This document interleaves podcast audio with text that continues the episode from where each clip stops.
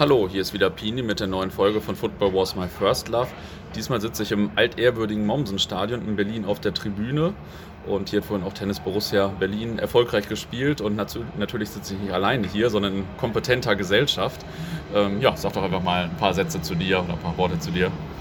Äh, ich bin Andy, ist ein Spitzname, Martin Endemann, äh, gehe hier seit 1998 hin.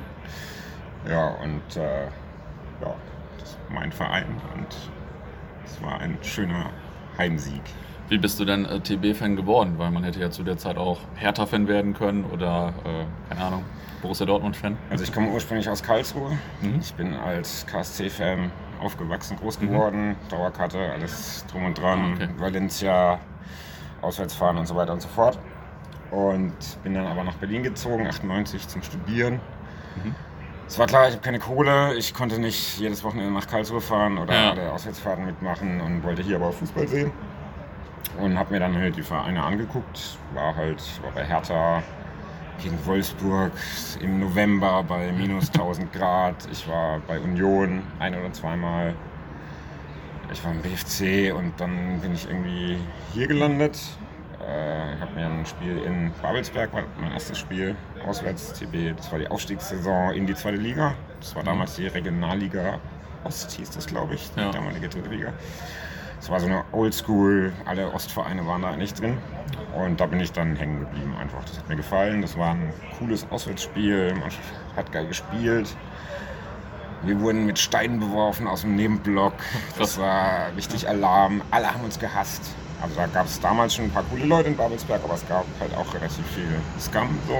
Ja, ist ja schon überraschend jetzt gerade, dass ihr da so äh, ja, angegangen das, wurdet.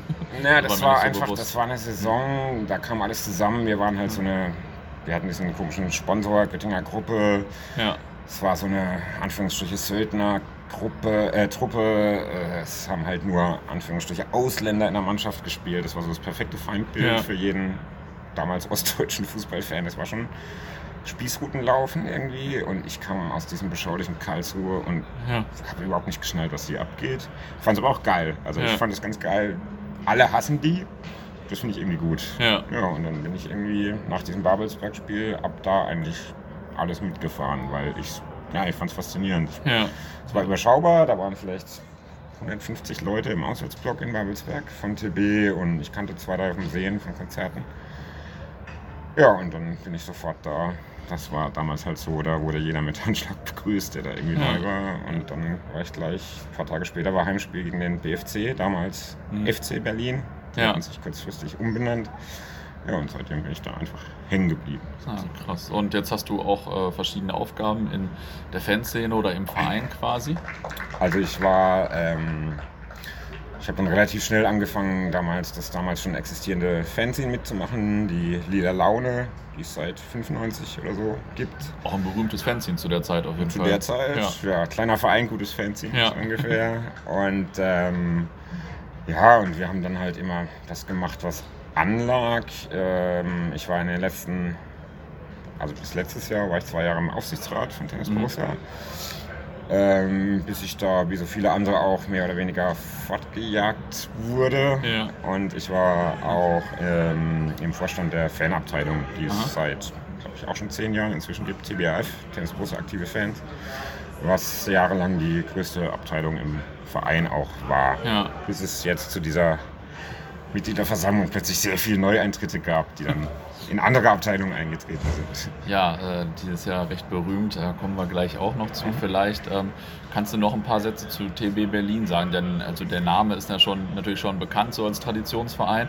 und natürlich auch ein kurioser Name, mhm. aber äh, da gab es ja viele Anekdoten in der Geschichte, die jetzt vielleicht nicht jedem so bekannt sind, aber ganz äh, interessant sind.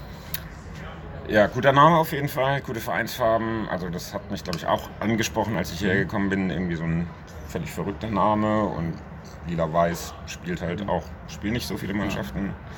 Äh, ist wieder rausgeschmissen, oder? okay, dann machen wir mal gerade auf Pause und wechseln Unten einfach kurz die Location. Sitzen, ne? Jo. Ist nur, dass die Tribüne schon zu So, jetzt ist Tennis Borussia äh, Berlin ja ein äh, Traditionsverein und auch auf, also dadurch natürlich bekannt und auch aufgrund des kuriosen Namens, sage ich mal. Vielleicht kannst du ja noch mal ein paar Sätze zur Geschichte von TB Berlin sagen. Es gibt ja viele interessante Aspekte, die, glaube ich, gar nicht allen so bekannt sind. Äh, ja, fängt vielleicht auch schon beim Namen an.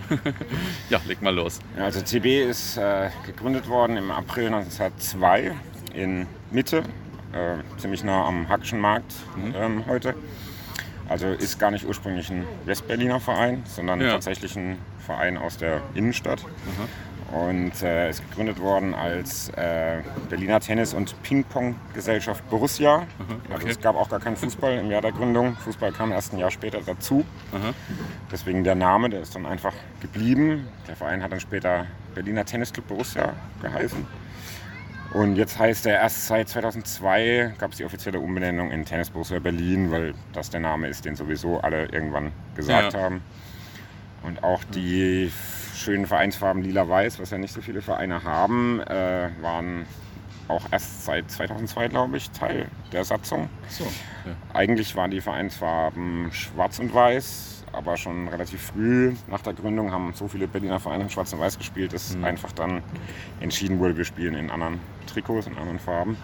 War aber nie offizielle Vereinsfarbe. Ja. Also äh, dieses Pfeilchen-Ding und diese Farben waren zwar immer da, aber offiziell war eigentlich immer Schwarz und Weiß. War damals bestimmt äh, eine große Sache, auf einmal in diesen Farben zu spielen zu der Zeit mhm. auf jeden Fall. Kann ich nicht sagen. Ich habe noch leider noch keinen Zeitzeugen von 1910 nee, gefunden, aber äh, ja. Also wir sind ein sehr alter Verein und eben auch, also weil wir in den, ja, weil wir immer als so klar Westberliner Verein wahrgenommen ja. werden oder wurden, äh, waren wir das am Anfang nicht, sondern wir waren ein Verein eigentlich für die ganze Stadt. Ja. TB hat halt auch immer in verschiedenen Stadtteilen gespielt, in verschiedenen Stadien nach der Gründung. Im, am Anfang wurde im, im Friedrichshain gespielt, im Prenzlauer Berg. Also es, es wurden verschiedene Stadien einfach genutzt. Ja. Also ähm, so ähm, die größte Zeit oder wo TB zu einer ernstzunehmende Größe im Berliner Fußball wurde, war so Mitte der 20er. Mhm. Und da wurden einfach schon ja, verschiedene Stadien genutzt. Und da war es damals so, dass äh, TB auf jeden Fall die zweite Kraft hinter Hertha war. Hat, äh, TB hat, glaube ich, vier Jahre hintereinander um die Berliner Meisterschaft mhm. am Schluss gegen Hertha verloren und wurde dann 1931 zum ersten Mal Berliner Meister.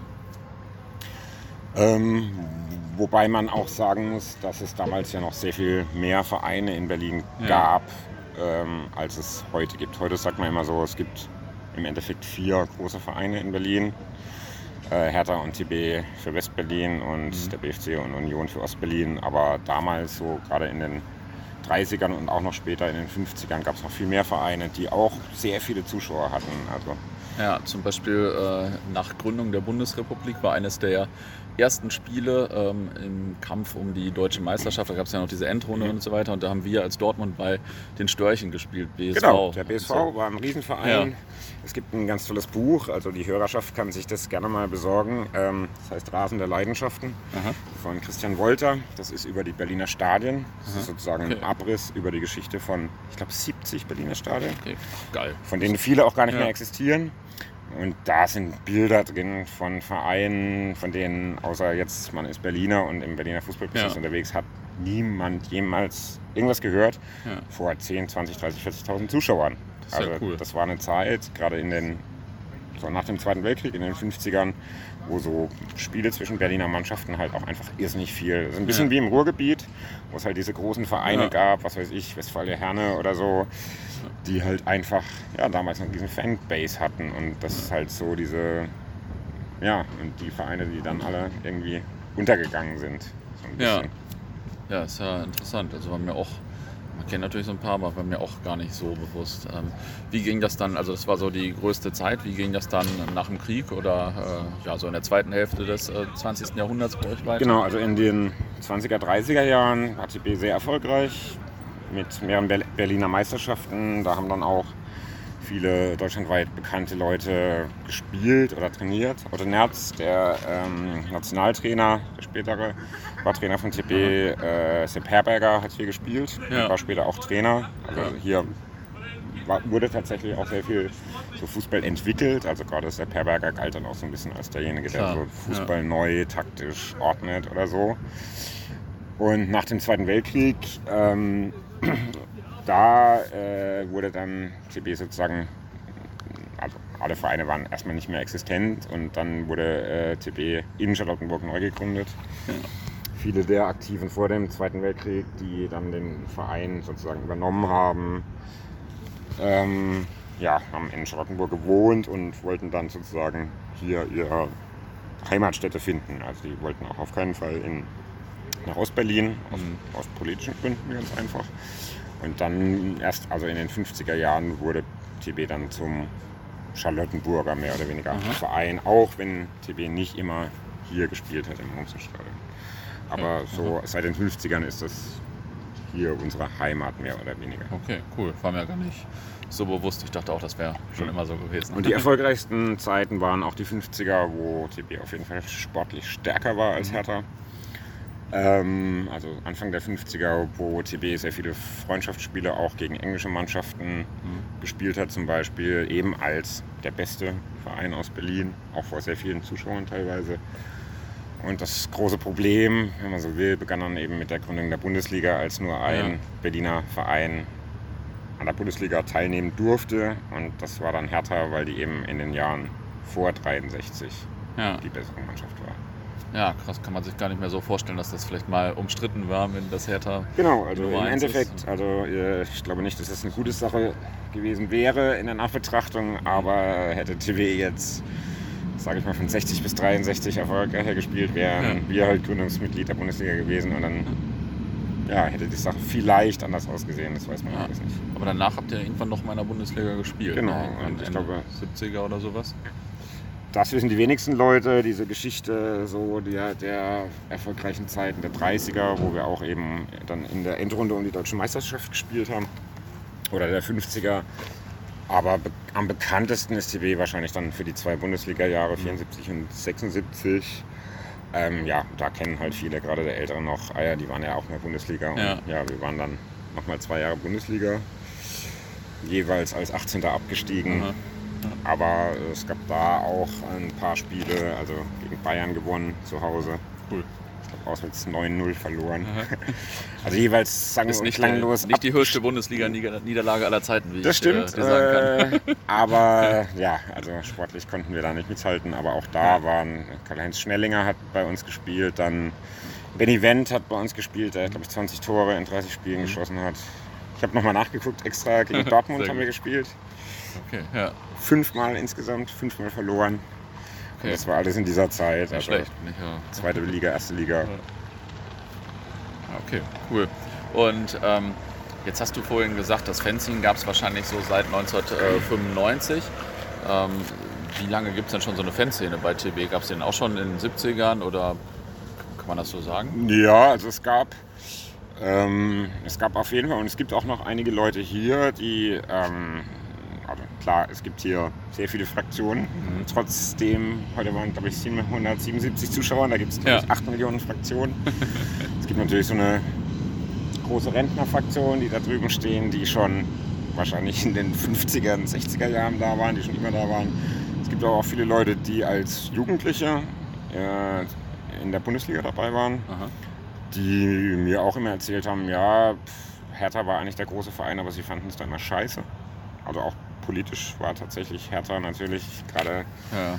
in den 70ern oder 80ern äh, ging es ein bisschen anders zur Sache als hier und ja. die dann halt so als Jugendliche oder Kinder TB als angenehmere Alternative vielleicht mhm. empfunden mhm. haben. Also da gab es auf jeden Fall eine Fanszene, wie auch immer die ausgesehen hat, das kann ich nicht genau sagen. Wir ja. haben aber ein paar coole Fotos in unserem Archiv von so Kutten aus den 70ern und von so Mob-Fotos mit so Leuten mit Fahnen halt, die hier irgendwo gewartet haben auf einen Bus oder so. Mhm. Also da gab es auf jeden Fall Leute. Aber was wir jetzt so unter uns als Fanszene bezeichnen, ist dann erst so losgegangen 93, 94, als DB nochmal in der zweiten Bundesliga gespielt hat. Mhm. Da war hier halt auch Totentanz. Also da kann ich mich zum Beispiel auch das erste Mal erinnern, dass ich da den Namen wirklich gehört habe, ja. weil die dann zweite Bundesliga gespielt haben und dass da halt unglaubliche Zuschauerzahlen waren, keine Ahnung, 1000 Leute oder so. Ja. Und da gibt es aber dann ein paar Jugendliche, die dann angefangen haben, hier regelmäßig hinzugehen. Aha. Und das sind auch so die Leute, die hier teilweise noch hingehen. Und auch die Leute, die ich dann kennengelernt habe und die auch das Fanzine dann in dieser Zeit wirklich als 17-Jährige, 16-, 17-Jährige okay. gegründet haben. Ja, cool. Also Adler Report hießen die ersten Ausgaben. Okay. ja, nicht schlecht. Also äh, habe ich damals als noch jüngere Person natürlich als total als große Fanzine wahrgenommen und ja. so weiter. Hätte ich ja gar nicht gedacht, dass die vielleicht auch mal 17 waren. ja, nee, nee. Also das war dann. Also ich kam nach Berlin mit 19 und die waren halt ungefähr das gleiche Alter. Ja, okay. Und so richtig eine Fanszene ist dann entstanden, eben in dieser Zeit, als ich auch nach Berlin gekommen bin. Klar, wir sind mit, was weiß ich, 20, 30 Punkten in die zweite Liga aufgestiegen. Da gab es dann hier plötzlich richtigen Fußball, eine ziemlich starke Mannschaft. Da ja. kamen dann halt Mannschaften, ich weiß gar nicht, wer im ersten, zweiten Liga-Jahr, Köln, Düsseldorf, so. Also da waren halt große ja, Mannschaften stimmt. dabei. Es war nie groß. Da waren hier, pf, keine Ahnung, zu Zweitliga-Zeiten 5.000, 6.000 so ungefähr, würde ich sagen, schätzen ja. im Schnitt. Aber da waren auf jeden Fall so ein kleiner Fanblock, der war früher noch da drüben vor dem Casino. Mhm. Ja, und es gab halt immer Leute, die auswärts gefahren sind. Ja. Also. Und das hat sich dann einfach so äh, ja, gehalten bis, äh, bis heute quasi. So, wahrscheinlich war das dann mal mehr, mal weniger oder so, aber genau. gab es so durchgehend. Mehr quasi. oder weniger. Also es gibt so ein, also auch damals zu Zweitliga-Zeiten muss man sagen, wir haben ja eine wirklich Wahnsinnsmannschaft gehabt. Wir hatten unfassbar viel Geld. Diese Göttinger Gruppe, das war halt so eine Verbrecherversicherungsunternehmen. Ja. Die haben hier, ich glaube, 70 Millionen, 80 Millionen Mark damals versenkt, Krass. um in die Champions League zu kommen. Ja, ja, also mit einer unfassbar guten Mannschaft oder auf dem Papier guten Mannschaft. Und im ersten Jahr lief es eigentlich auch noch gut mit Hermann Gerland als Trainer. Mhm. Und irgendwann wollte der seinen Vertrag nicht verlängern. Und dann haben sie Winnie Schäfer geholt.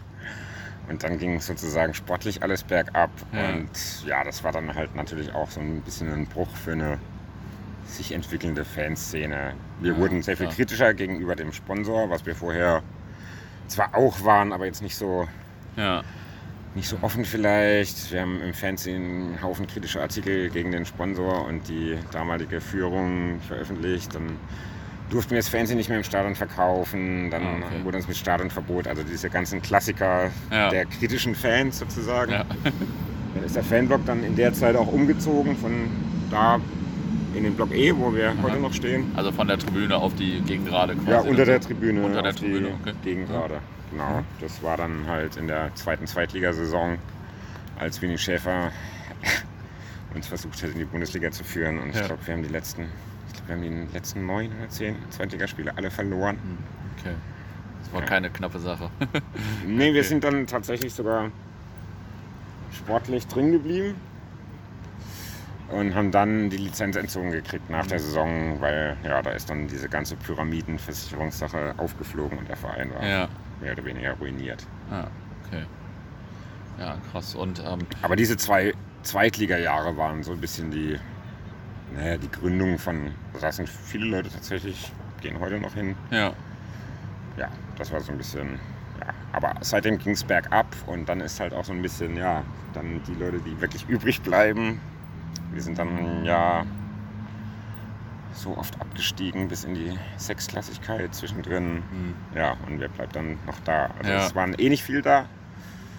Ich kann mich erinnern, wir haben äh, 98 gegen Hertha gewonnen im DFB-Pokal 4-2. Das ist so nach wie vor das größte Erlebnis für jeden TB-Fan.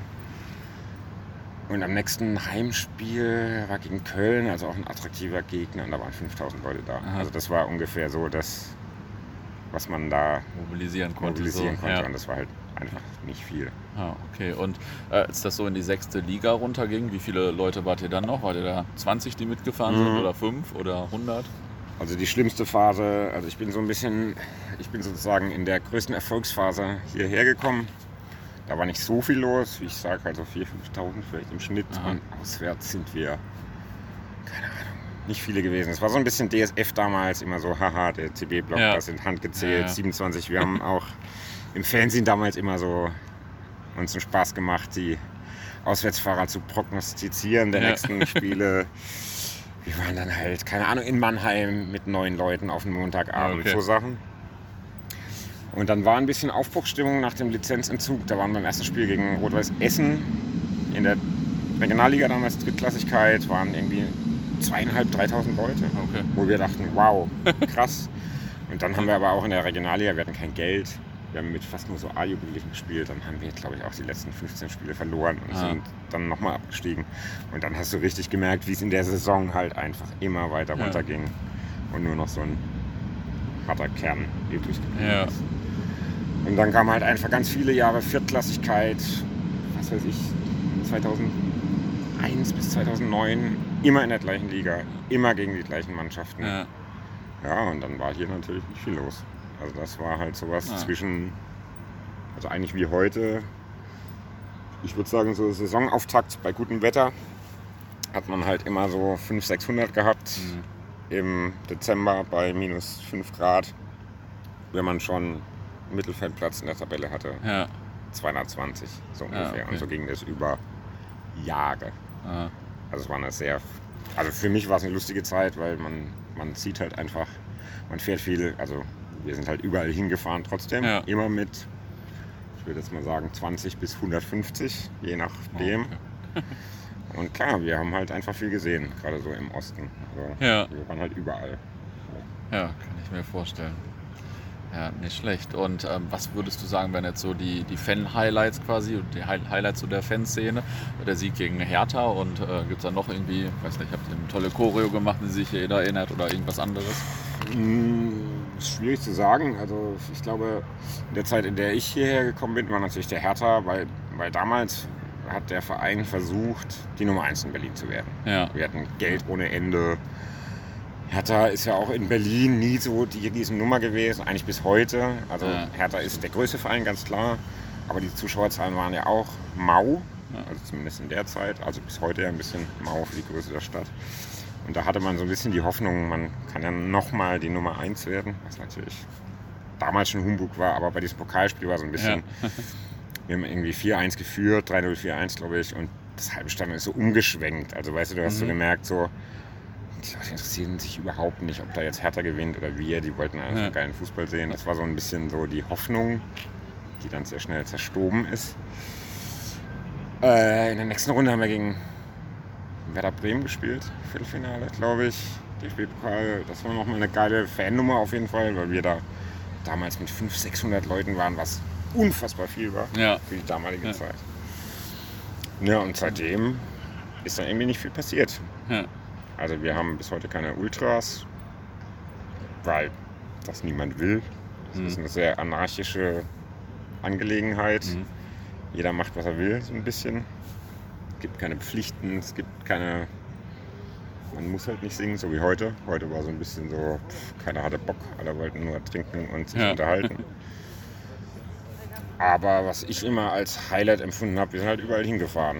Also selbst in diesen Niederungen der vierten, fünften Liga haben wir halt auch nie irgendwie gesagt, so. Also es war nie niemand da. Also wir waren, sind halt immer irgendwo hingefahren. Ja. Wenn man halt irgendwie, keine Ahnung, wenn das bedeutet, acht Jahre am Stück zur Hansa 2 ins Volksstadion zu fahren, ja. was halt echt langweilig ist und ja, ätzend und jedes Mal Stress und so. Aber ja, also das fand ich immer gut.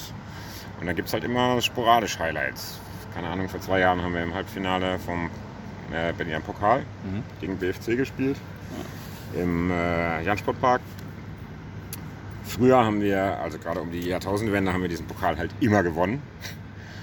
Und dann waren wir plötzlich nie wieder auch nur in der Nähe des Endspiels. Ja. Und das war dann so ein Spiel, wo plötzlich, ja, wir hatten dann so eine 800, 900 Leute Auswärtskurve, okay. wo einfach cool. jeder plötzlich wieder gekommen ist. Und sowas ist dann halt geil. Also es gibt so ein Potenzial an, an Leuten, die das irgendwie okay finden oder die uns interessant finden und die zu so wichtigen Highlights auch mhm. kommen. Aber natürlich im so täglichen Business gibt es halt auch interessantere Sachen. Ja, klar. Aber deswegen, wie du gerade sagtest, also gerade die Sechsklassigkeit war nicht die beste Zeit für uns. Mhm. Wir waren zum zweiten Mal insolvent und es war dann, dass wir oder mehr oder weniger Leute aus der Fanszene dann den Verein übernommen haben. Oder die einzigen waren, die sich um irgendwas gekümmert haben. Mhm. Das heißt, es war unser Verein nach sehr vielen schmierigen und komischen Sponsoren, Vorständen, die vorher da waren. Und dann in, dieser ersten, in diesem ersten Jahr Sechsklassigkeit, was nur noch in Berlin war, Berlin-Liga, war halt so eine Aufbruchstimmung. Da sind wir dann halt plötzlich mit 4, 5, 600 Leuten zu jedem Spiel das ist gefahren. Ja Wahnsinn. Und das war geil. Also ich fand es extrem geil, weil ich wohne jetzt halt seit 98 in Berlin, aber ich bin dadurch halt auch zu in so Viertel gefahren, da war ich noch nie. Ja. Also wie auch. Also wie, wie soll ich denn da hinkommen? Nach Gato. Gato ja. ist so südlich von Spandau auf der anderen Seite vom Wannsee. Aha. Da fährt man nicht hin. Ja. Aber wir haben da halt gespielt und dann kannst du da mit dem Schiff hinfahren und das ist geil. einfach geil. Also da haben und das hat den Leuten Bock gemacht. Das war irgendwie unser Verein. Er war völlig am Boden und ja, es ging irgendwie wieder um was. Also es ging wieder um einen Aufstieg und nicht immer nur die gleiche Scheiße. Ja. Es war dein eigenes Ding und du konntest halt einfach, ja, du hattest immer irgendwie sau viele Leute überall am Start. Das ist ja cool. Also nicht schlecht. Was würdest du sagen, wie viele Leute umfasst so die Fanszene jetzt so? Die, äh, also vielleicht im Kern und auch ein bisschen weiter, je nachdem. Ja, das ist schwierig. Also dadurch, dass wir keine Ultras, keine, wir haben ja. keine Gruppen. Ja. Es gibt so ein paar Labels, unter die das immer gefasst wurde. Ja. Die TB Party Army oder Bataillon d'Amour, aber das gibt's, da gibt es keine Mitglieder oder nichts. Mhm. Ähm, die Fanabteilung hat, glaube, 150, 180 Mitglieder, so um den Dreh. Das würde ich sagen, ist so der Kern der Leute, ja. die auch Vereinsmitglieder sind. Ja, und dann kommt es halt sehr drauf an. Also, keine Ahnung. Äh, es ist halt, als wir das erste Mal jetzt wieder ins Stadion gegangen sind, nachdem wir das letzte halbe Jahr boykottiert hatten, waren bei Tasmanien 1300 Zuschauer. Davon würde ich sagen 800 von uns. Ja, krass. Jetzt in Rostock, letzten Freitag, Freitagabend, 18 Uhr. Ja, da hat mir einer Bilder zugeschickt. Neuner. Da hat mir einer Bilder zugeschickt und hat gesagt, ich soll mal fragen, warum da keine Leute waren. Ja, also Freitag 18 ja. Uhr. Ich meine, klar, ja, ein Verein wie Borussia Dortmund ist total scheißegal, aber. Ja, aber wir waren, glaube ich, auch schon mal früher mal nur mit 13 Leuten in Rostock. Von daher. Ja, also es ist halt echt so. Also ich war, ich glaube, zehnmal würde ich sagen, war ich bei Rostock 2. Mhm. Und dann Freitag 18 Uhr. Also da fragen sich Leute auch so, ja, pff, Klar, Aufbruchstimmung ja. hin oder her, da ist immer Scheiße. Wir kriegen da immer Stress, wieso soll ich da nochmal hinfahren? Ja. Ich war da schon zehnmal. Ja, kann ich nachvollziehen. Und ja, das ist schwierig zu sagen. Also diese Zahlen divergieren so unfassbar bis heute. Mhm. Wir waren, wir fahren dann halt mit 150 Leuten nach Selo, das ist südlich von Frankfurt Oder. Und dann stehen wir am nächsten Tag aber wieder auswärts mit 30 Leuten da. Aha. Aber ich würde sagen, es gibt einen Kern von, ja, die 150 Mitglieder würde ich sagen von TBAF. Also nicht ungefähr die Personen, aber es ist so ungefähr diese ja. Menge an Leuten, die man immer irgendwie überall hin aktivieren kann. Ja. Das heißt, ihr habt ja insofern irgendwie nicht mal ein Nachwuchsproblem oder so in der Fanszene, wenn man scheinbar immer noch so viele Leute aktivieren kann. Das naja, natürlich, also wir haben ein Nachwuchsproblem, weil natürlich ähm, kein Jugendlicher wird TB-Fan. Mhm. Es sei denn, sein Elternteil schleppt ihn hier hin. Ja. Also warum auch? Ich meine, wenn man jetzt als Kind in Berlin aufwächst, wird man meist würde ich sagen, Bayern, Dortmund, Hertha, ja. inzwischen auch Union, Galatasaray, Fenerbahce, whatever. Ja. Aber halt auf keinen Fall CB. Warum auch? Also es ist nicht sonderlich attraktiv für einen Jugendlichen, hier hinzukommen. Nichtsdestotrotz tauchen immer mal wieder Leute auf, die wir noch nie vorher gesehen haben und die das irgendwie interessant finden. Ja. Die das auch cool finden und ich glaube, das ist auch eine oder das ist ein relatives Alleinstellungsmerkmal von uns oder von vielen kleinen Vereinen, aber ich glaube, bei uns funktioniert es relativ gut, dass man irgendwie dazukommen kann, ohne sich jetzt hocharbeiten mhm. zu müssen, wie in Vereinen mit halt Ultrastrukturen oder ja. Fanstrukturen, sondern ich meine, bei mir war es auch so, ich lebe lange im KSC verbracht, ich bin auch immer noch KSC-Fan, aber ich wurde hier nicht schief angeguckt. Und mhm. auch heute kommen halt noch Leute, die sagen, ja, keine Ahnung, ich bin eigentlich Dortmunder, aber das finde ich ganz cool und ich würde hier gerne oft dahin kommen und ist das ein Problem? Und so, nee, ist natürlich kein Problem. Also, ja. also es kommen schon viele Leute und gerade in dieser Berlin-Liga, weil das natürlich auch so ein bisschen, ja, für die Leute war das natürlich interessant. Die haben dann gesehen, ja, da ist, das sind Sechsligaspiele und da gibt es Zuschauerzahlen, das war dann halt zwischen 500 und 1000 Leuten, mhm. wenn wir irgendwo gespielt haben. So ja, und klar, es ist interessant. Ja. Und aus dieser Sechsliga-Saison sind dann auch viele Leute dann einfach hier geblieben, so, die bis heute dann immer gehen. Ja, ja cool. Schlecht. Und ähm, jetzt würdest du sagen, eure Fanszene, wenn man die so beschreiben müsste, quasi, äh, was, was würden dir so für zwei, drei, vier Begriffe einfallen? Schwierig, also klein, überschaubar, familiär. Ich glaube, wir haben schon irgendwie einen eigenen Stil. Ich glaube, wir haben einen ganz guten, ganz guten Drive, was so Grafik, was so ja, dass wir uns interessant verkaufen können. Mhm. Das finde ich ganz gut. Das ist relativ englisch geprägt, also es ist halt diese mhm. ganze Singerei, wenn gesungen wird, ist halt eher englisch als italienisch, polnisch, ja. whatever. Wir sind relativ offen, das ist ganz klar politisch. Das war es aber eigentlich auch schon, als ich da hingekommen bin. So ein bisschen eine Alternative für Leute, die halt auf, ja, auf Nazis halt keinen Bock haben die halt damals noch bei relativ vielen Vereinen in der Umgebung umgesprungen sind. Ich glaube schon, dass das natürlich was ist, so ja, das ist so der linksalternative Verein in Berlin, da kann man halt mehr hingehen. Klar, das mhm. hat uns halt auch immer auf der einen Seite Leute gebracht, auf der anderen Seite natürlich auch ein bisschen verfolgt, weil ja. wir natürlich trotzdem Fußballfans sind. Also ich fahre ja nicht nach Stendal, weil ich irgendwie eine politische Agenda habe, ja. sondern weil ich meinen Verein da spielen ja sehen will. Und das ist natürlich was, was uns immer irgendwie, ja, das hat uns immer schon verfolgt, dass das halt so die Politfreaks sind, was wir natürlich bis zu einem gewissen Grad auf jeden Fall sind, gerade was den Einsatz gegen Rassismus, Homophobie, Antisemitismus angeht. Ja, aber im, natürlich geht es uns auch um den Verein und überall hinzufahren mit dem Verein. Ja. Ja, verstehe ich. Und ähm, jetzt wart ihr im, seid ihr im letzten Jahr wieder ziemlich äh, in allen Medien vertreten mhm. gewesen quasi. Ähm, also äh, vielleicht auch eher aus unschuldigem Anlass, sage ich mal.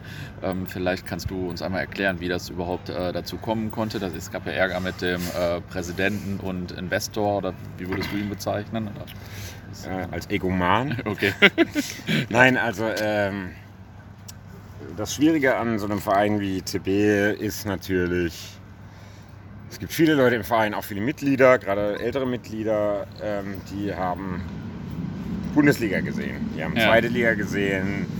Die denken, TB ist ein Verein, der gehört oder ja, der gehört einfach höher, als er spielt. Ja.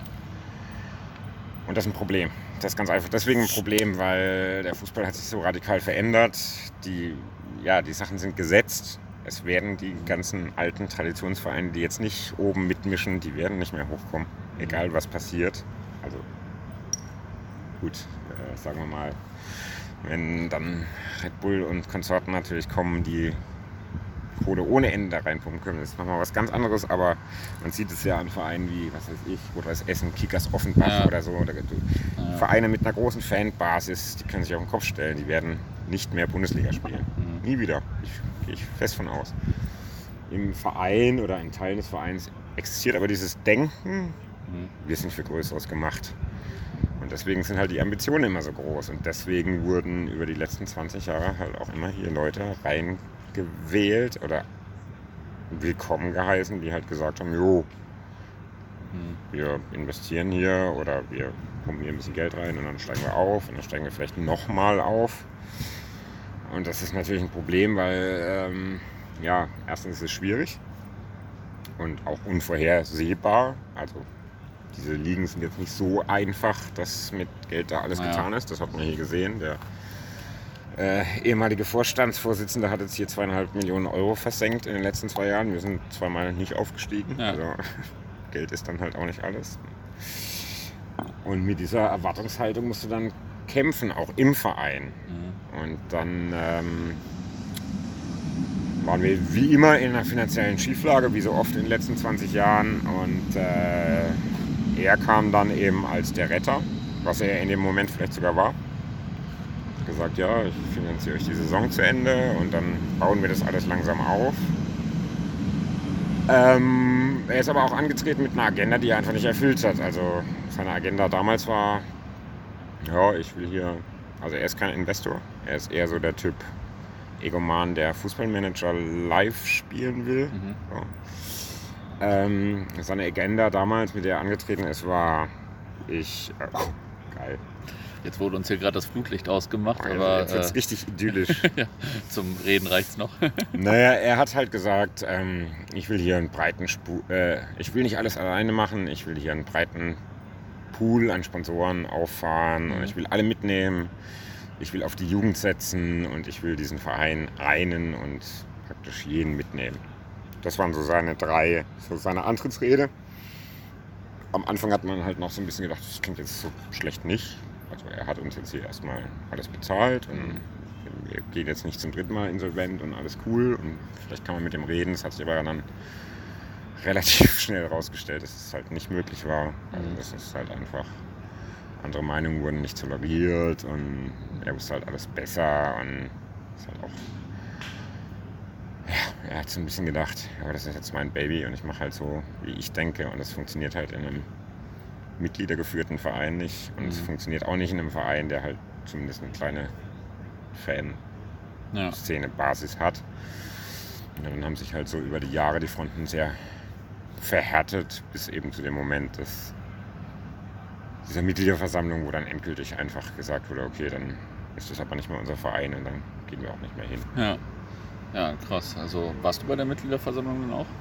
Ich war nicht bei der Mitgliederversammlung. Ich bin, ähm, ich war im Aufsichtsrat bis zur vorherigen Saison im Sommer. Und dann, als ich da mehr oder weniger erpresst wurde aus dem Vorstand, aus dem Aufsichtsrat äh, auszuscheiden, hatte ich da schon die Lust verloren, sozusagen ja. Spiele zu besuchen. Viele andere hatten dann auch schon keinen Bock mehr und dann, da war schon eigentlich äh, zum Anfang der Saison so eine Spaltung, dass viele Leute gesagt haben, da haben wir eigentlich überhaupt keinen Bock mehr auf diesen Verein. Und die Mitgliederversammlung war dann nur so das, ja, das i-Tüpfelchen, wo dann wirklich auch organisiert von der Fanszene gesagt wurde, okay, mhm. jetzt ja, okay. gehen wir da nicht mehr hin. Wir verdammen keinen, der nicht anders kann. Ja. Und ich kenne auch einige Leute, die immer noch hingegangen sind, aber wir gehen auf jeden Fall nicht mehr. Ich bin dann auch äh, in der Zeit äh, Vater geworden. Das heißt, die Mitgliederversammlung kam auch zu einem Zeitpunkt, wo ich wahrscheinlich ja. sowieso nicht da hätte. Ich wäre ich wär aber auch so nicht hingegangen. Ich hatte keinen Bock, die Leute zu sehen. Ich hatte keinen Bock. Ich hatte mir schon so ungefähr vorstellen können, wie das ablaufen wird und mhm. dass es unschön wird. Und ich war da einfach abgegessen. Ja. Aber jetzt seid ihr dann quasi nicht mehr zu TB gegangen oder viele von euch. Ähm, genau. Und seid dann zu anderen Spielen gefahren, einfach, genau. wenn ich das richtig verfolgt habe. Genau, das Problem ist ja so ein bisschen, Oh, jetzt sage ich genau. Ich äh, musste neulich mehrere Podcasts abbrechen, weil jedes zweite Wort genau war. Bei mir ist jedes zweite Wort krass. ja, so nicht so schlimm wie genau. Ich möchte die letzten Genaus zurückziehen. ähm, ja, das Problem ist ja ganz einfach. Man geht ja zum Fußball nicht nur wegen des tollen Sports, also schon gar nicht in die fünfte oder sechste Liga, sondern weil es halt ja, eine gewachsene Struktur ist. Du hast deine Freunde hier, du möchtest dich unterhalten, du möchtest ein Papier trinken. Und wir wollten das aufrechterhalten. Und natürlich wollten wir auch irgendwie eine Art Zeichen setzen. Ja, dann guckt mal, wie ihr alleine klarkommt. Mhm. Also ich meine, du hast einen Verein, der hier vielleicht einen Zuschauerschnitt von, ich weiß nicht, was wir da hatten, 500 vielleicht hatten. Und äh, ja, danach war der Schnitt dann halt einfach bei 200 oder ja. 220 oder irgendwas. Das ist halt einfach, was macht das denn mit so einem großen Stadion, wo ein bisschen was los ist, bis zu einem großen Stadion, wo gar nichts mehr los ist sozusagen. Und natürlich wollten wir uns halt nach wie vor regelmäßig sehen und dann haben wir halt ein bisschen überlegt und es gab ein, also ich hatte das glaube ich damals sogar vorgeschlagen, es gab ein bisschen so einen Präzedenzfall, die Göttinger, Göttingen 05, die waren, ich glaube so um die Jahrtausendwende muss es gewesen sein, waren die auch mal insolvent, mussten ja. auf jeden Fall zurückziehen aus der Liga und haben dann auch so eine Aktion gemacht äh, Fans zu vermieten und sind ja, dann halt einfach ja. überall hingefahren, wo es ein paar Kästen Bier gab. Und das fand ich halt irgendwie ja, ein gutes Beispiel, wie man dann halt als Gruppe oder als Freunde zusammenbleiben kann. Und ja, dann haben wir halt einfach ein bisschen überlegt. Wir haben gesagt, okay, wir gehen nicht mehr ins Stadion, aber dann machen wir uns halt einfach eine gute Zeit und zeigen natürlich auch Präsenz. Und natürlich sind wir ja auch viel besser aufgestellt, als der Verein es ist. Also ich meine, die Story ist einfach gut die, ich sag mal, engagierten, guten mhm. Fans und Vereinsmitglieder werden vertrieben von bösem ja. Sponsor und im Endeffekt war es ja auch so. Und ja, dann können wir was Lustiges draus machen. Und dann haben wir uns halt so ein, diese Anzeige geschaltet in der FUBO. Die FUBO ist in Berlin wirklich groß. Also jeder Berliner Fußballfan liest montags die Fußballwoche. Wir haben diese Anzeige geschaltet, dass wir sozusagen zu vermieten sind, dass wir einen neuen oder dass wir zu unserem Verein nicht mehr gehen wollen und wir uns über Einladung freuen und wir haben uns sehr viele Zuschriften gekriegt tatsächlich. Also auch viel mehr als erwartet.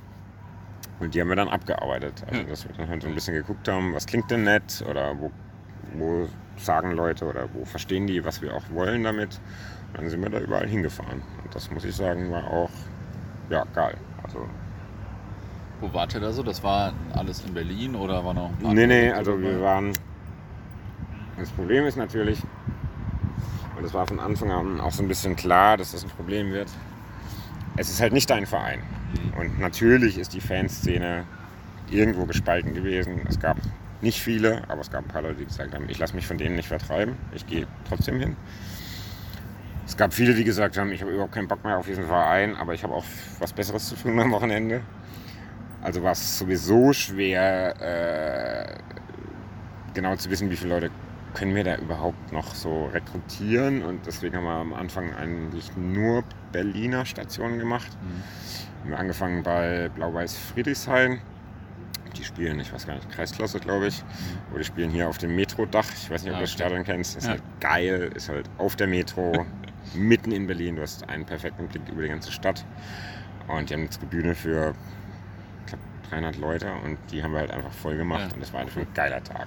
Es war einfach geil zu sehen, so, okay, du bist nicht der Einzige, der sich hier so angepisst fühlt und verdrängt fühlt, sondern wir sind alles Tennisborussen, wir können oder wir wollen hier gerade nicht hin. Das ist immer noch unser Verein, also gehen wir einfach irgendwo anders hin und supporten den Verein und ja, und wir ziehen einfach unser eigenes Ding durch. Und die können ein bisschen gucken, wo sie bleiben. So, das war ja. ein bisschen so die Einstellung.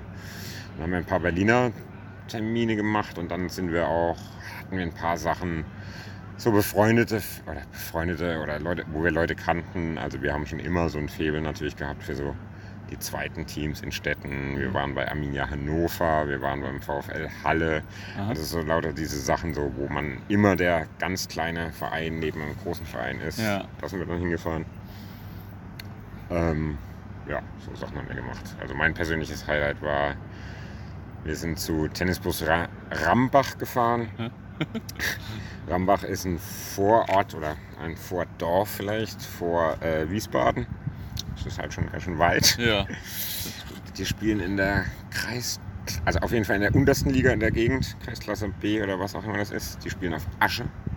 In Berlin gibt es keine Aschenplätze. Ja. Also ich glaube, das erste Mal, dass ich seit 20 Jahren ein Aschespiel gesehen habe. Und das war so eine fixe Idee, die wir schon seit Jahren hatten. Es gibt einen Verein, der heißt Tennis Borussia. Warum gibt es einen ja. Verein, der heißt Tennis Borussia?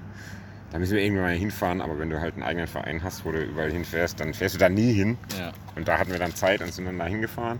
Und das war geil. Das war einfach nur geil. Unterste Liga, Grottenfußball. Die hatten alle irgendwie 40 Kilo zu viel auf dem Platz.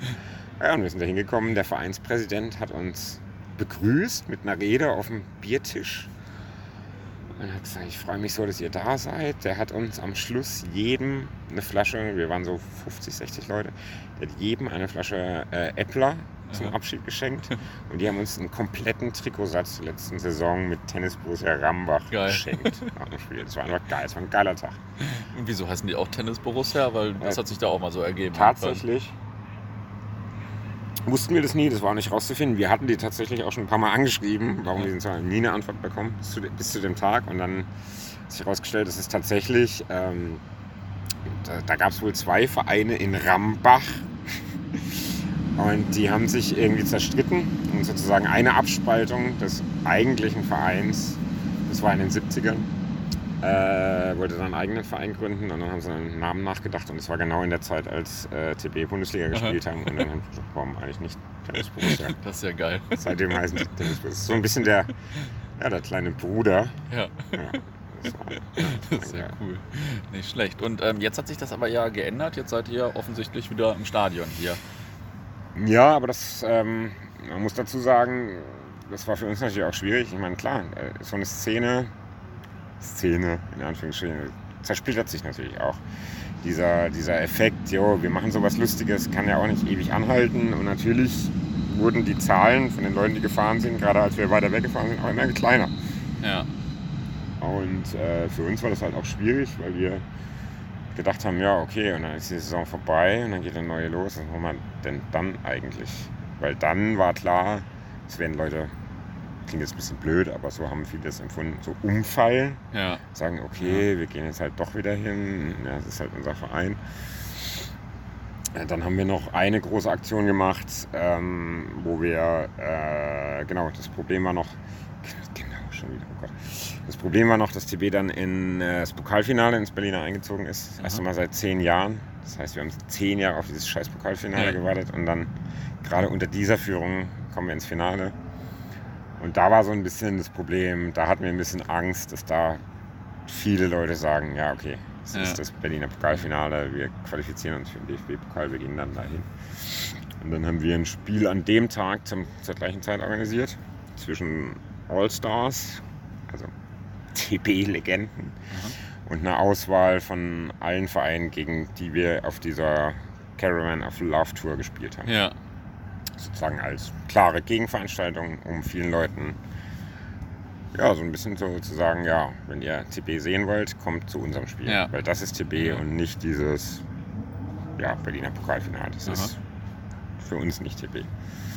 Und das war ein geiles Event. Wir haben alle Leute, die wir angeschrieben haben, also alle Spieler, es hat kein einziger gesagt, äh, was wollt ihr eigentlich, wer seid ihr denn? Sondern es ist halt, viele konnten halt nicht, weil sie selber irgendwo Trainerkarrieren Ja, haben oder so, ja, aber es waren viele da. Auch so große Namen. Benny Wendt, der Stürmer aus den Aha. 70ern, war halt einfach da, hat da gespielt mit, wie, auch, wie alt er auch immer ist, keine Ja. Ahnung, weit über 60, vielleicht sogar 70. Das ist ja cool. Das war richtig geil. Aber das war so ein Highlight, dass wir auch danach so ein bisschen, ja, so, was machen wir eigentlich nächstes Jahr?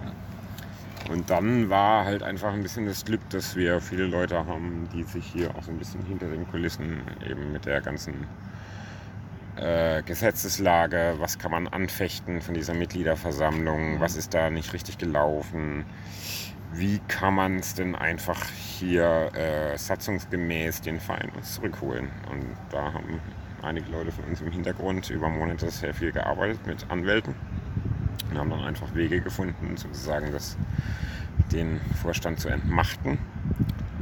Ja, und dann waren wir mehr oder weniger, also da wussten jetzt nicht viele Leute von, was da alles läuft.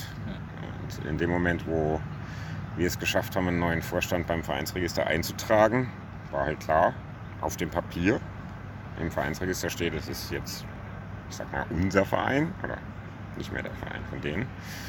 Ja, und ab dem Moment war klar, es kamen überraschend viel, viele Leute, ja, jetzt gehen wir wieder hin. Ja.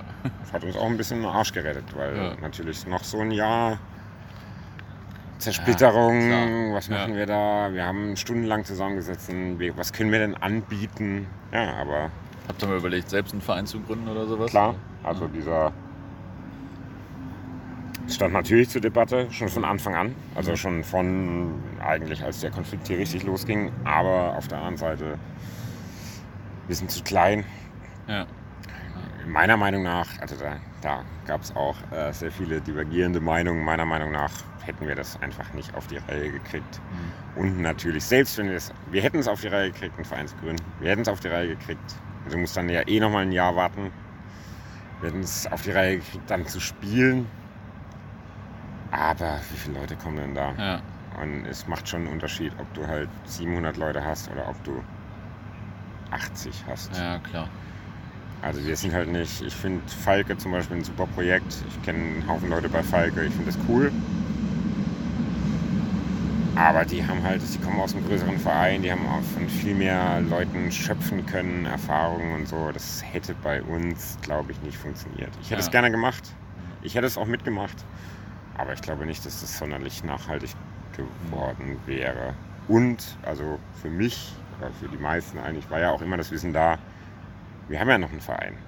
Also zum Beispiel bei- Falke verstehe ich, okay, diese Ausgliederung, die wird nie wieder rückgängig gemacht werden. So, weißt du, das ist, das, das ist halt einfach nicht mehr der HSV, wie sie ihn sehen. Und es wird nie wieder rückgängig gemacht. Ja. Dann musst du ja was anderes machen. Aber unser Verein war ja immer noch da oder ist ja immer noch da gewesen. Deswegen wollten viele, glaube ich, auch nicht den, diesen Schritt überhaupt mhm. gehen. Also ich, ich meine, wir haben alle schon noch schlimmere Vorstände überlebt in den letzten ja. 20 Jahren und für mich war immer klar, irgendwann werden die Typen halt weg sein und dann auch nur so eine ja, so ein Fliegenschiss in der Geschichte von ja. dem Verein sein.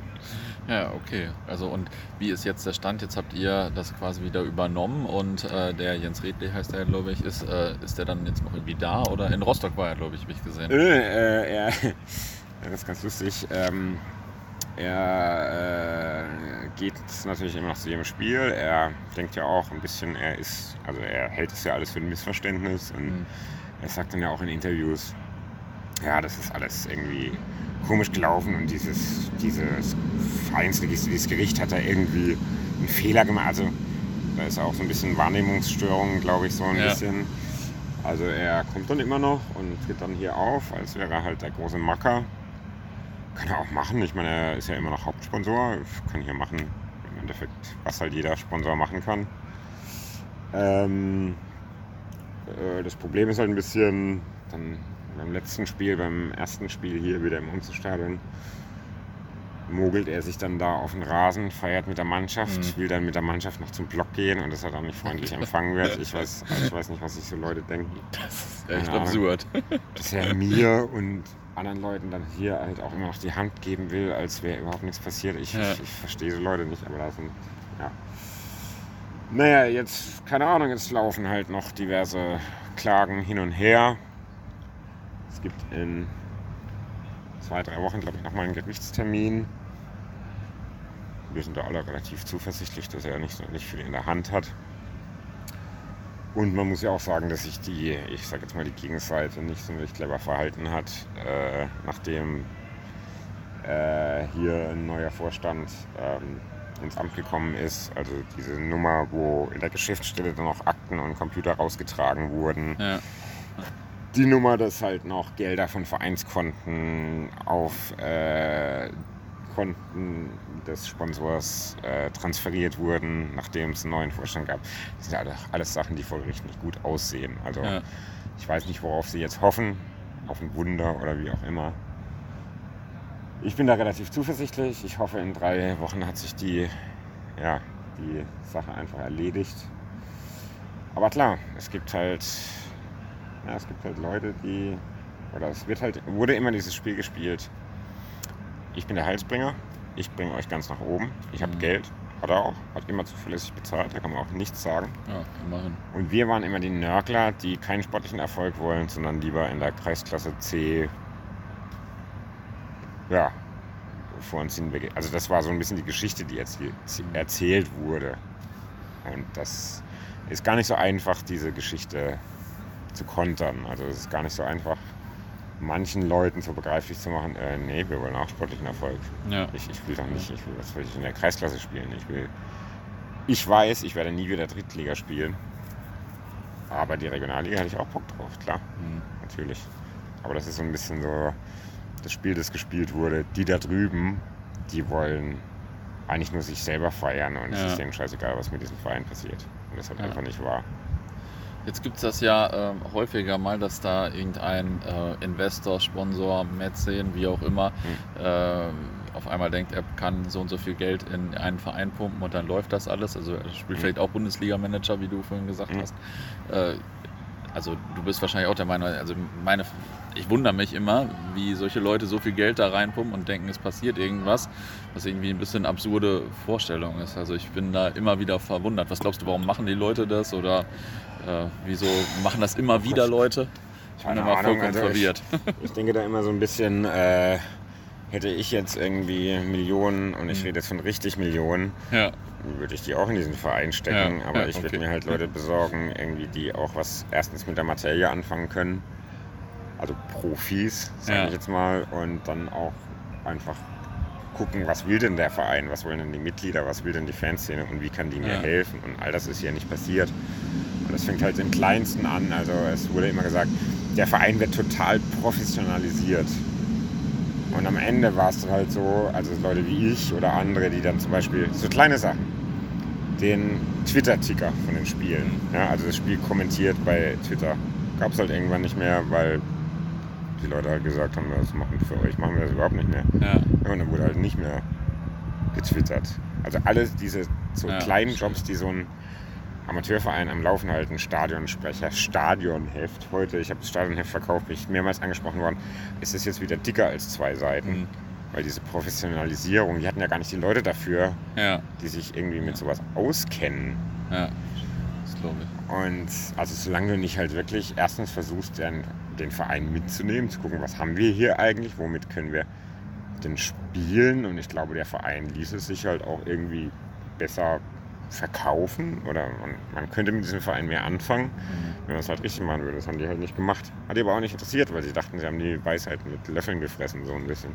Ja, wahrscheinlich ist das dann häufig das größere Problem. Ja, und das sind halt einfach, ja, das sind halt einfach Egomanen, die halt denken, ich bin ein erfolgreicher Geschäftsmann im Businessleben und dann werde ich doch so einen scheiß Amateurverein auch noch ja. gut führen können. Ja.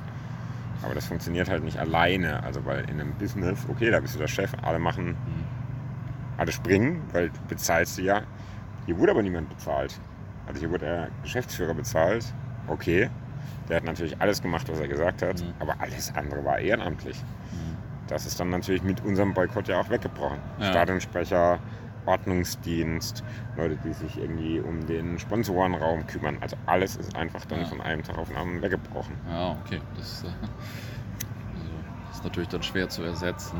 Ähm, jetzt habe ich noch eine Sache da gelesen, die hat mir fast körperlich Schmerzen bereitet. Ähm, und zwar hatte ich gelesen, dass euer Fan-Container oder Fan, mhm. äh, Fanhaus äh, oder, oder was es genau war, irgendwie abgebrannt ist. Da waren ja äh, scheinbar auch ziemlich viele äh, Sammlerstücke drin oh, und ja. so weiter, was äh, für mich als äh, ehemaligen Sammler, sage ich mhm. mal, das äh, tut mir jetzt schon wieder weh. ja, wir hatten immer, wir hatten schon, äh, seitdem ich zu CB gekommen bin, wir hatten immer Fanräume. was glaube ich auch ein Teil dessen war, was ich so interessant fand. früher waren die oben in der Tribüne, wo heute der Fanshop ist. Mhm. Dann hatten wir eine Kneipe, einen S-Bahnhof weiter, zwei S-Bahnhöfe weiter in Charlottenburg. Dann hatten wir in der S-Bahn-Station so eine alte Schalterhalle. Wir hatten halt immer irgendeinen Raum, ja. äh, wo jeder willkommen war vor und nach dem Spiel. Und dann hatten wir eben diesen Container vorne an, am, an der Abus-Tribüne, was natürlich auch geholfen hat, erstens so ein bisschen so die Leute beisammen zu halten und ja. auch neue Leute zu requirieren. Also ich meine, das hier das ist, ich habe es ja vorhin schon gesagt, das ist kein Verein wie, keine Ahnung, Dortmund oder Bayern oder PSG, wo jetzt jeder Jugendliche ein Trikot ja. haben will. Sondern wir müssen halt irgendwie gucken, was interessiert die Leute. Und natürlich gibt es viele Leute, die interessieren sich nicht für Fünftliga-Fußball, die mhm. gehen aber gerne mit Kumpels vor und nach dem Spiel einen trinken. Ja. Und da war das natürlich der perfekte Anlaufraum direkt in der S-Bahn-Station. Hatten wir, glaube ich, jetzt drei Jahre, Goldenen Lachshirsch. Und es war auch ein Vereinsmuseum. Mhm. Also wir hatten da alle Trikots der letzten 20 Jahre drin. Wir hatten da ein paar tausend Fanzines. Wir hatten da hunderte Fußballbücher. Also das war wirklich Krass. tatsächlich auch alles. Also nicht nur von unserem ja. Verein, also auch wirklich so, ja, es war ein kleines Museum. Ja, und das ist dann halt einfach einen Monat vor der Mitgliederversammlung abgebrannt. Aha. Und war dann halt von einem Tag auf den anderen weg, was natürlich richtig scheiße ist. Also nicht nur, weil ja. du deinen Treffpunkt verlierst, sondern auch, weil da einfach Werte drin waren. Jo, das war natürlich versichert. Wir haben da Kohle für gekriegt, aber das ist ja Zeug, das kriegst du nie wieder. Ja. Also äh, ja. wann krieg ich die, die Uhr der Meisterschaft, Berliner Meisterschaft 1952? Die finde ich halt nicht bei Ebay. Weißt du? so, die ist da halt einfach weggeschmolzen. Boah. Und äh, weiß man da irgendwie was zu den Hintergründen mittlerweile? Oder? Mhm. Nö, keine Ahnung. Also ich meine, du bist jetzt ja, hier hingelaufen. Wir sind halt im absoluten Outback, im Niemandsland. Ja. Hier gibt es nichts, hier gibt es keine Zeugen, das ist halt einfach im Nichts. Es gibt keine Kamera. Also ja. man wird wahrscheinlich nie rausfinden, wer das war. Ja. ja. Wahnsinn. Habt ihr jetzt äh, einen Ersatzraum dann irgendwie im Stadion jetzt wieder irgendwie zumindest? Oder? Nee, wir haben, noch, wir haben noch nichts. Also es gibt dieses Casino, was so die Standardkneipe ist. Ah, was jetzt natürlich genutzt wird, um da nach dem Spiel zu trinken, aber jetzt auch nicht unser Raum ist. Ja. Aber Ähm, naja, wir müssen jetzt ja erstmal sehen, wie geht es mit dem Verein weiter. Mhm. Äh, viele Leute von uns sind halt auch jetzt involviert in die Geschäftsstelle am Laufen zu halten, die mhm. Spieltagsorganisation zu machen. Also man hat heute auch so, man merkt auch so ein bisschen an so dem Blog, da fehlen halt einfach 20, 25 Leute, die dann halt einfach am Spieltag Sachen machen. Mhm. Also keine Ahnung, 15 Leute von uns sind Ordner, die machen den Ordnungsdienst inzwischen. Dann machen halt eben Leute diese ganze Sache, die am Spieltag zu machen ist, was echt viel ist. Ja. Und die dann halt vom Spiel auch nicht viel mitkriegen, ganz ja. einfach so. Und das ist ja so ein bisschen gerade so der Fokus. Wir müssen jetzt ja ein bisschen auch beweisen, ja, wir können das auch. Ja. Deine Professionalisierung kannst du dir sonst wo hinstecken, so. Äh, wir kriegen das auch hin. Ähm, und sind trotzdem noch ein Verein, wo wir halt darauf achten, was wollen die Fans, was wollen die Mitglieder, wo geht dieser Verein eigentlich hin. Ja.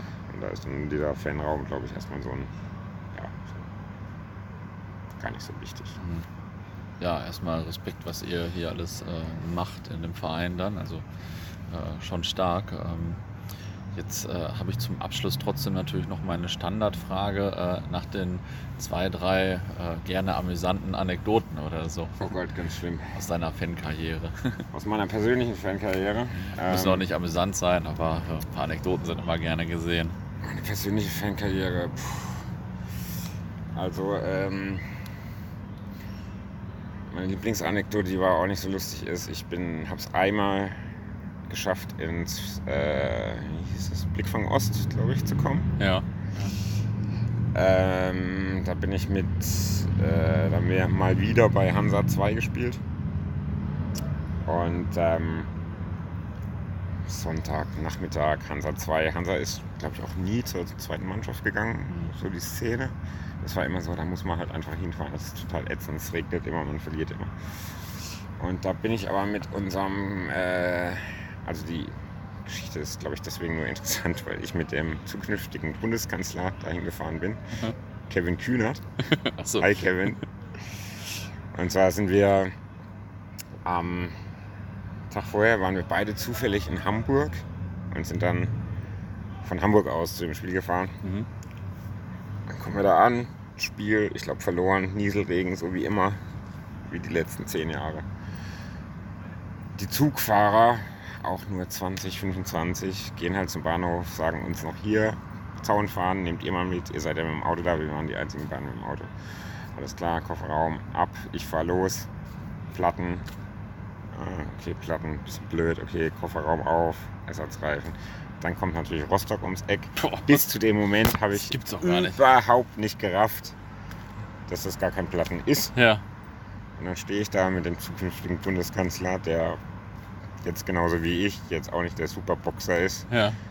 Und was machen wir denn jetzt? Hm. Einsteigen, Türen zu, dann machen uns das Auto kaputt. Keine Option. Wegrennen. Wegrennen ist die einzige Möglichkeit. Ja. Fahne eingepackt, schon am Lustboden gewesen, Bullenauto ums Eck. Vors Bullenauto geworfen. Juhu, geil, endlich mal Bullen.